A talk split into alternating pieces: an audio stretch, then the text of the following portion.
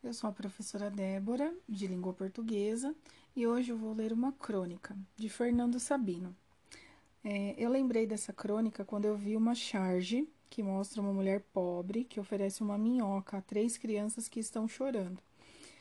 E eu acho que existe uma relação entre esses dois textos, a charge e essa crônica que eu vou ler. Bom, eu vou ler primeiro o texto e depois eu comento então sobre essa relação.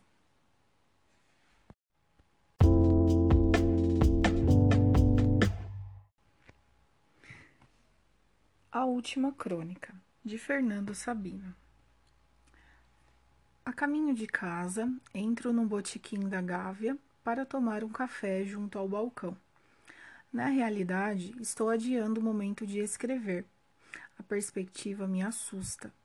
Gostaria de estar inspirado, de coroar com êxito mais um ano nesta busca do pitoresco ou do irrisório no cotidiano de cada um. Eu pretendi apenas recolher da vida diária algo de seu disperso conteúdo humano, fruto da convivência que a faz mais digna de ser vivida. Visava ao circunstancial, ao episódico. Nesta perseguição do acidental, quer num flagrante de esquina, quer nas palavras de uma criança ou num acidente doméstico, torno-me simples espectador e perco a noção do essencial. Sem mais nada para contar, curvo a cabeça e tomo meu café, enquanto o verso do poeta se repete na lembrança. Assim eu quereria o meu último poema. Não sou poeta e estou sem assunto. Lanço então um último olhar fora de mim, onde vivem os assuntos que merecem uma crônica. Ao fundo do botequim, um casal de pretos acaba de sentar-se numa das últimas mesas de mármore ao longo da parede de espelhos. A compostura da humildade na contenção de gestos e palavras. Deixa-se acrescentar pela presença de uma negrinha de seus três anos, laço na cabeça, toda arrumadinha no vestido pobre, que se instalou também à mesa. Mal ousa balançar as perninhas curtas ou correr os olhos grandes de curiosidade ao redor. Três seres esquivos que compõem em torno à mesa a instituição tradicional da família, célula da sociedade. Vejo, porém, que se preparam para algo mais que matar a fome. Passo a observá-los. O pai, depois de contar o dinheiro que discretamente retirou do bolso, aborda o garçom inclinando-se para trás na cadeira, e aponta no balcão um pedaço de bolo sob a redoma. A mãe limita-se a ficar olhando imóvel, vagamente ansiosa, como se aguardasse a aprovação do garçom. Este ouve, concentrado, o pedido do homem e depois se afasta para atendê-lo. A mulher suspira, olhando para os lados, a reassegurar-se da naturalidade de sua presença ali. A meu lado, o garçom encaminha a ordem do freguês. O homem atrás do balcão apanha a porção do bolo com a mão, larga-o no pratinho. Um bolo simples, amarelo escuro, apenas uma pequena fatia triangular. A negrinha, contida na sua expectativa, olha a garrafa de Coca-Cola e o pratinho que o garçom deixou à sua frente. Por que não começa a comer? Vejo que os três, Pai, mãe e filha obedecem em torno à mesa um discreto ritual. A mãe remexe na bolsa de plástico preto e brilhante, retira qualquer coisa. O pai se mune de uma caixa de fósforos e espera. A filha aguarda também, atenta como um animalzinho. Ninguém mais os observa além de mim. São três velhinhas brancas, minúsculas, que a mãe espeta caprichosamente na fatia do bolo e enquanto ela serve a Coca-Cola, o pai risca o fósforo e acende as velas.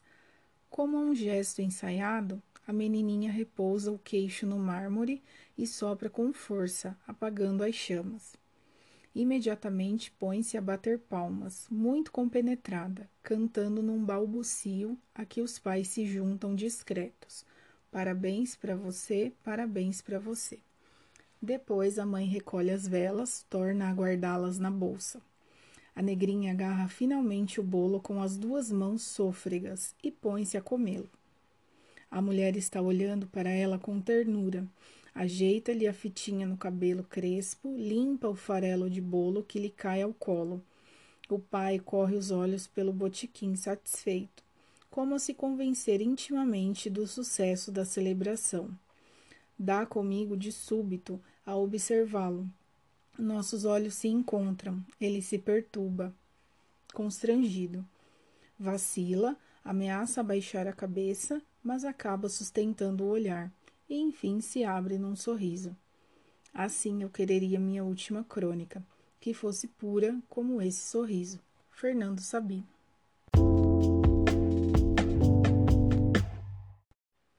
Bom, agora eu vou comentar um pouquinho sobre a relação que, que eu disse que identifiquei entre a charge e essa crônica. É, primeiro falando sobre essa crônica, que ela tem é, como tema ali principal seria então né, o, o desejo do autor, né, do, do narrador, de escrever a sua última crônica ali, né? E ele não tem assunto para isso, então ele senta num bar, né, num botequim, como é falado no, no texto, para tomar um café. E aí a gente sabe que a crônica, uma das características da crônica como gênero textual é, né, tratar de assuntos do cotidiano, assuntos simples, assuntos que é, são às vezes até banais, sem importância, e em cima deles os autores escrevem textos né, que se tornam interessantes, podem ser engraçados, podem ser é, mais é, sentimentais, mais poéticos, enfim. Mas é, usa-se então como pano de fundo, né? É uma situação simples. E aí o narrador observando em volta, buscando então um assunto para sua última crônica, ele se depara com a cena dessa família que, muito simples, comemora o aniversário da sua filha de três anos, ali num, num bar qualquer, com um pedaço de bolo nada especial, né? E que eles estão ali muito contidos, são muito discretos, né? Para fazer essa comemoração sem grandes assim alardes, né, sem grande luxo. É uma coisa muito simples, mas é uma coisa muito marcante ali para eles naquele momento como família.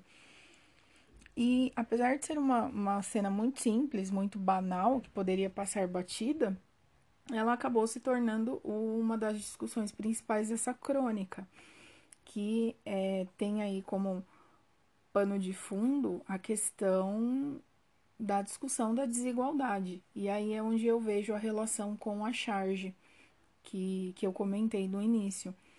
É, é uma cena que às vezes parece simples para nós, ó, uma família comemora um aniversário, ou a, a cena da charge, pessoas que são pobres e que não têm com o que se alimentar.